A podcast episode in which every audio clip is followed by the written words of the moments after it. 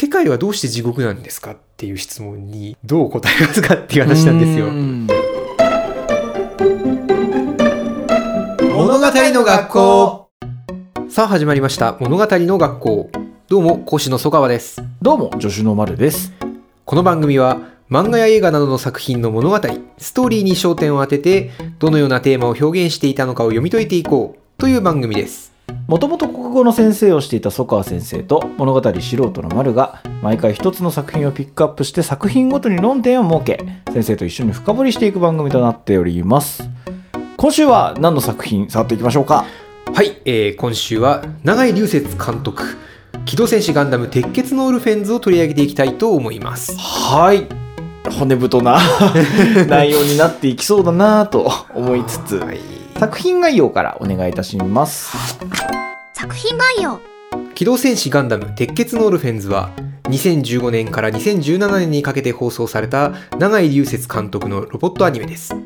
火星で奴隷労働を強いられていた少年三日月オーガスとオルガ・イツカが仲間と共にチーム鉄火団を結成し自分たちの本当の居場所を手に入れるために戦いに身を投じていくといったお話です。はいいやもう結構時間経ってるんだなと思って。なんか割と最近やったイメージあったんですけど 意外ともう5年とか経ってですね。そうですね。はい。じゃあ論点をお願いします。はい、えー今回の論点は2つ。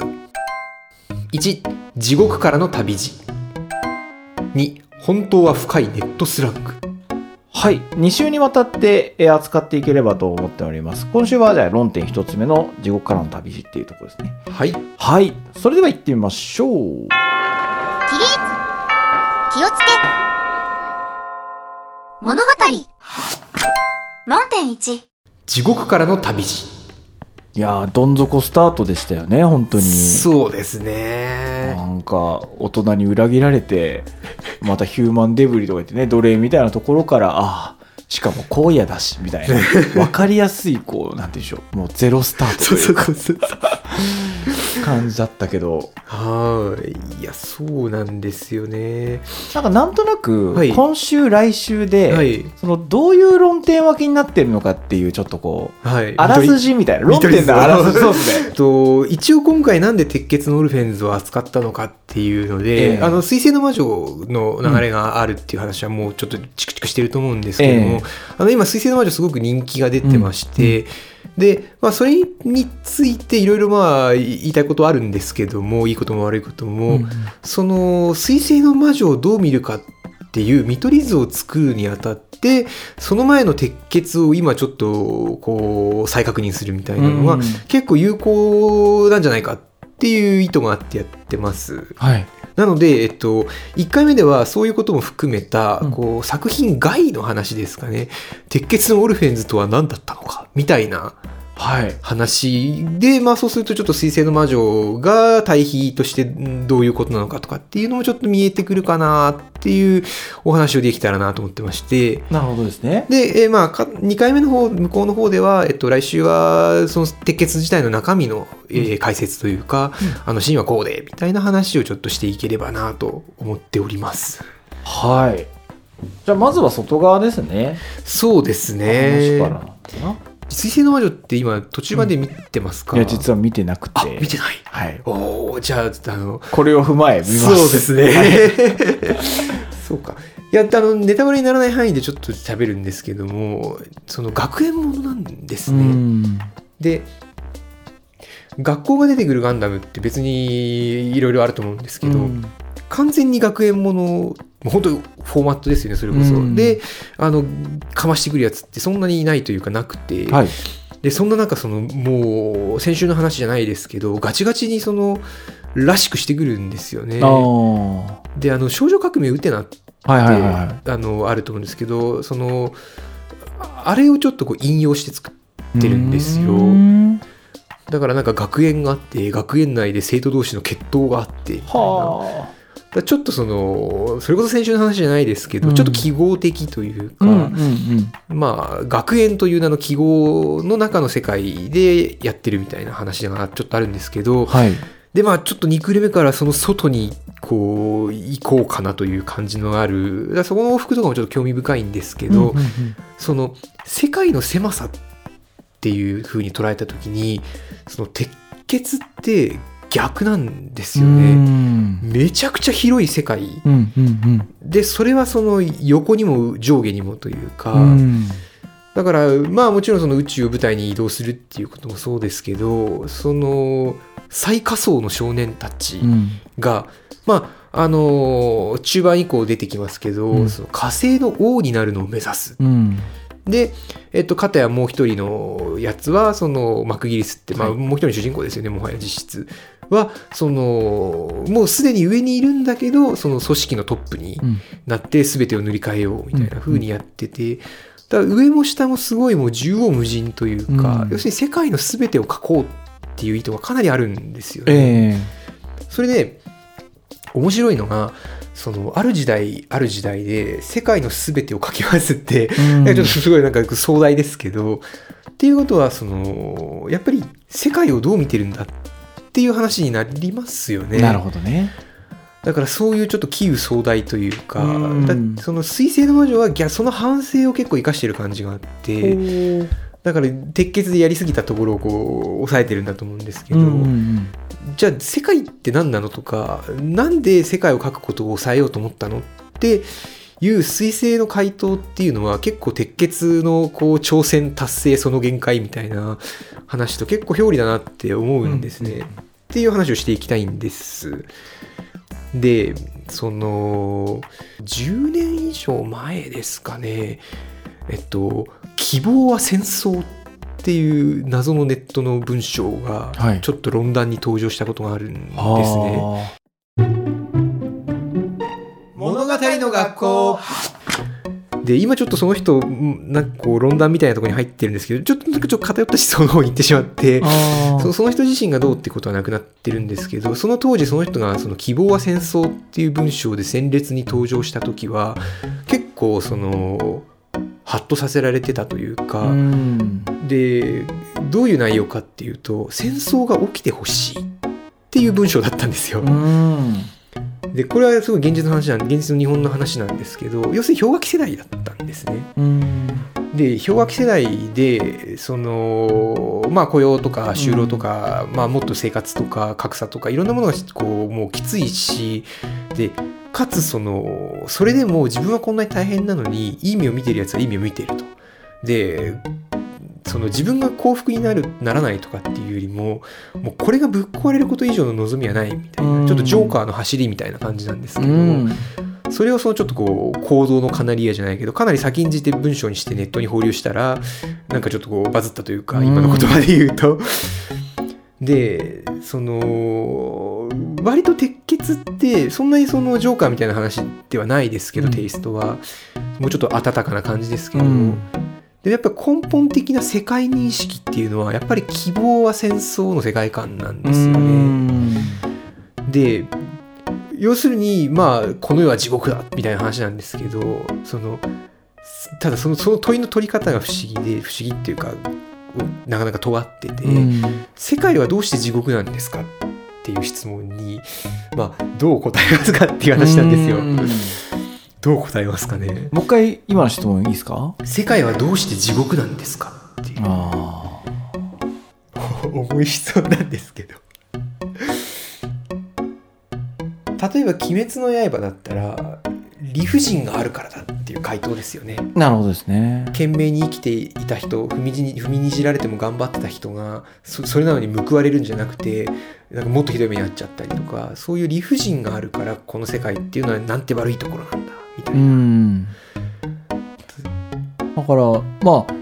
救いがないみたいなニュアンスなのかなとはそうですね。思いますよね。で救いがないのはどうしてなんだっていう話なんですよ。うん。でまあ希望は戦争とか鉄血とかのおそらく反映されてる答えっていうのは恐ろしくて、なぜ世界が地獄なのか。答えは世界が平和だからなんですよ。ああ要するにまあいわゆる戦後体制とかじゃないですけども、うん。第二次世界大戦があって冷戦があって、うその世の中がこの今の地球のいろんな社会がこう動乱の時期を終えてしまってるみたいな認識なんですよね。でそうすると何が起きるかっていうと世の中が硬直化しちゃう。うんだからその散々この番組でもこすってますけど崩壊管理格差の問題って結局そこから来てるんですよね世界は安定していて動きがないから人が何かを考えるにあたって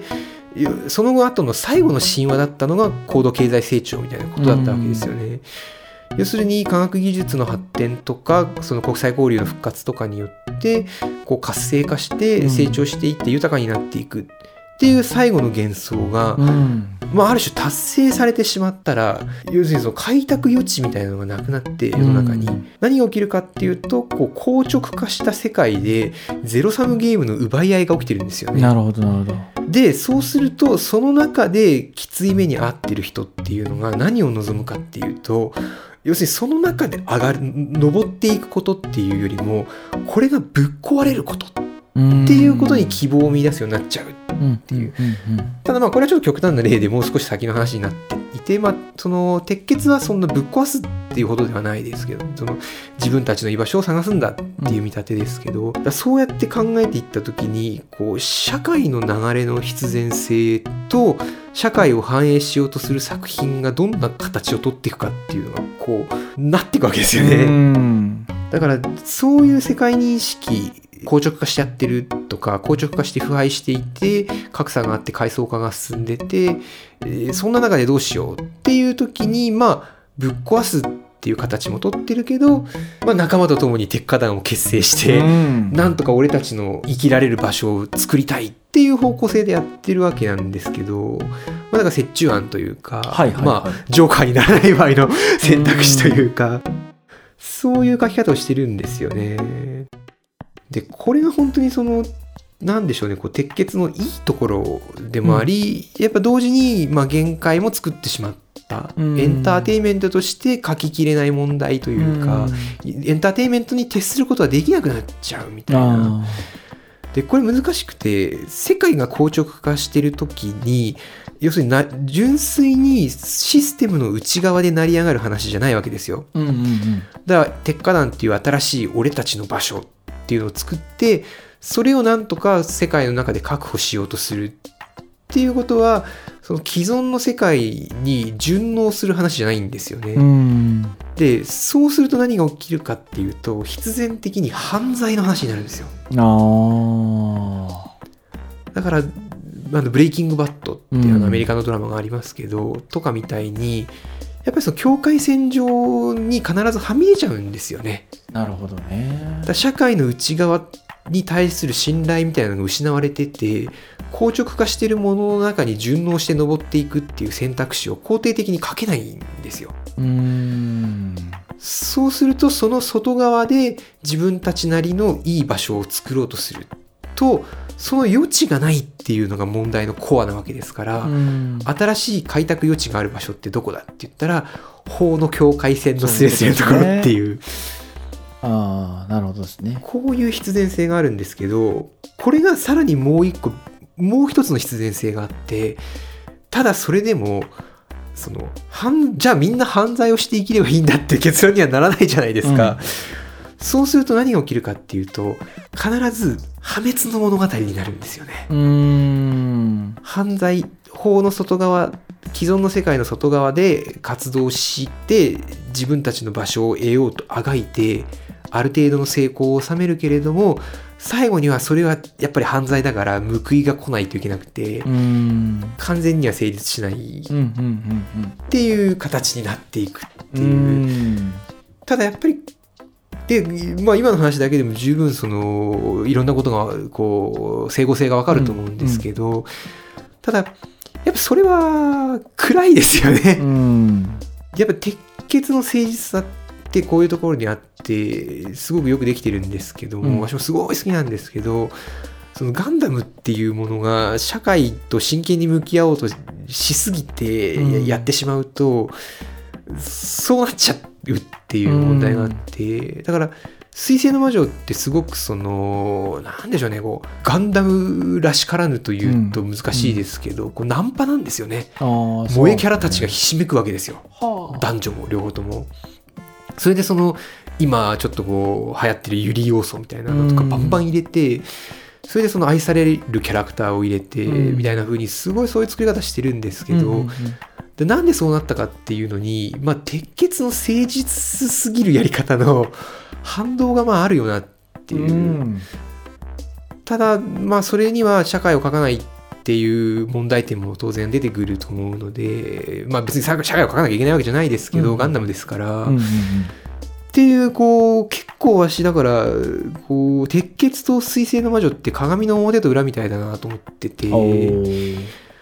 だからそういう鉄血の話。しかも水星の魔女って欲望の話なんですよね。は逆に言うと個人の欲望の話にすごくこう収束していてで公開管理格差の要素ってすごい入ってるのあ。に、すごい隠してるんですよ。ああ。まあネタバレにならない範囲でっていうかお母さんに洗脳されてしまった少女。うんがその洗脳からまあ脱出する話みたいなストーリーラインが大きくあるんですけど、それってやっぱりここでずっと話している欲望の話そのまんまなんですよね。うん。自分自身の欲望自分自身の主体性自分自身の意思を取り戻すための物語っていうのを真ん中にバーンって据えてるんで。ちょっとキルアを思い出しちゃったあでももうまんまです。今。女キルアだと思ってもらえれば。うん。まああんなちょっとなんか透かしてないですけど。もうちょっと可愛げがあってタヌキとか言われてるんですけどなるほどね。世論というか、はい。まあ、鉄火団に対してみんなどう思ってるかっていうと、はい。地味だの暗いだの。鉄火団というかオルフェンズに対して。やっぱりあの今までの待ってました。うん。それこそガンダムシリーズに対してあの待ってましたの部分って白くて青い。もうガンダムシードですよね。まあそういうことですよね。ヒロイズムですよね。を求めて気持ちよくドンパチやってくれではなかったっていううん。なそういうことだと思うんですけどでそも今のその社会を描くって言った時うにん。オルガたちうん。主人公たちっていうのはいわゆるこう反社会派というか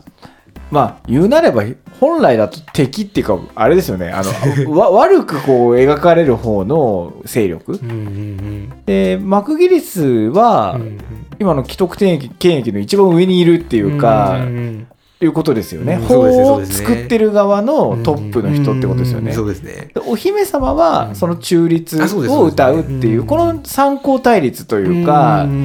確かに、でもガンダムシードもそんな感じでしたよね。まあでも近いですね。それをだからその先週の歌舞伎じゃないですけど、ええ。もう俺つえ最高の気持ちガンダムだぜでうん。やったらシードなんですけど、そういうことですね。た だシードは逆に触ってるのにその俺つえ的なところにすごく振っちゃったので、うんそれでそのいろんな批判を招いたんですよね。うんだからそうか、まあ、そういう意味では確かに鉄血はシードの反省、まあ、ダブルオーが間にありますけど、えをまあ踏まえてっていうところがあるではありますね。え広さっていうとあ規模感は結構シードの感じだなと思って。ああ確かにそうですね。うんそうですねその平和だからか。なそうですね。いや、なかなかあれですね、今日は重心の低い回。重心低めの回ですね、これはね。ずしっと。はい、腰にくる感じの。なるほど。だ踊る大捜査線っていうドラマがあると思うんですけど、ええあそこではその組織の中での現場と上っていう二項対立じゃないですか。ええええだからあれってやっぱちょっとその前史というかもう少し組織に信頼があったわけですよね。だから組織の中での保守派と改革派のうん対立が人間の中のそういうその気持ちの取り方というか認識をそのまま注いでそのリアリティを失わなかったんだけどももう今はその既存の社会システムに対する信頼性っていうものがもう煮詰まりすぎてて完全に喪失されちゃってて、ええ。組織の中でそのその2つが対立するっていう構図にリアリティがないんですよね。だから、で、どどうやったらリアリティ出るんだろうって、まあもちろんガンダムって巨大なプロジェクトなので、やる気があったら徹底してそれをやっぱ、その頭のいい偉い人たちが詰めたんだと思うんですけど、うんうんうんそしたらそれがもう行き着くところまで行っちゃってて、人体改造されてる火星の少年のなんか奴隷の少年兵だみたいな、もうすごいですよね。そそんな行き着くところまで行そうってる一やんけみたいな。番向こう側みたいな。一番あっちと一番こっちみたいな。そうなんですよね。いやーっていうそのなんか企画としてのオルフェンズみたいな話をちょっと今回はしたかったんですけどありがとうございます。いやーっていうことでそうですね。だから、2期にかけて勢力図が複雑になりすぎちゃって、ちょっとそういうエンタメもなくなっちゃったとか、まあ、いろんな意味でそういうふうに、こう、オルフェンズの問題点って、っていうか、問題点というか、こう、なんか、素直にエンタメとしての不満を、こう、買った作品だとも思うんですけど、ただ一方で、そういうめんどくさいことをなんで背負い込んだのかうん。っていうことにそういう時代の要請とかその世界を描こうとしたっていう本気の作品だったんだっうん。ていう意味でのちょっと企画に対する、まあ、弁護というかええ。価値があったんだっていう話をまず、えー今週はしておきたいかなと。はいなるほどですね。で具体的にはっていうところでちょっとあの次週は鉄血愛を存分に語ろうかと思うんですけど いや本当大好きなんでいやーちょっと自分が一回見てるんですけどもう一回見直してっていうところが時間取れなかったんでうん。若干予習不足だなと思いつつ、うん。はいちょっと聞きたいこともあるので、うん。はいじゃあ次週ちょっと楽しみに撮っておきたいと思います。そうですね。触りということで。はい。物語の学校はい、えー今週は、えー機動戦士ガンダム鉄血のオルフェンズの、まあ、外側、えー企画としての必然性ということをお話しました。世界が地獄なのはなぜか、それは平和だからだと。えいう論点から、まあ、硬直化してしまった現代社会で何か希望や自分たちの居場所を探そうという物語を作るときに、法の境界線、外側、犯罪の物語になり、かつ、それは、まあ、えー破滅に至る物語になってしまうんだと。いうことで、設定の必然性とエンタメ性の限界が同時に生まれたんだと。えーそれでもまあ、鉄血のレーズは価値がある作品なんだというお話をさせていただきました。はいそれでは我々物語の学校は毎週金曜20時に更新していきます。Twitter、 note などの各種 SNS も番組名でやっておりますので、番組概要欄からチェック、フォローしていただけると幸いです。Spotify や Apple Podcast ではフォローすれば最新の番組が配信された際に通知が届きます。ぜひ、えー通知をオンにしてお待ちください。レビューもよろしくお願いいたします。えー引き続き来週もあ、はい、えー引き続き来週も鉄血のオルフェンズ、えー今度はちょっと中身に触っていく回にしていこうかと思います。はい。それでは次回もお楽しみに。気をつけレイありがとうございました。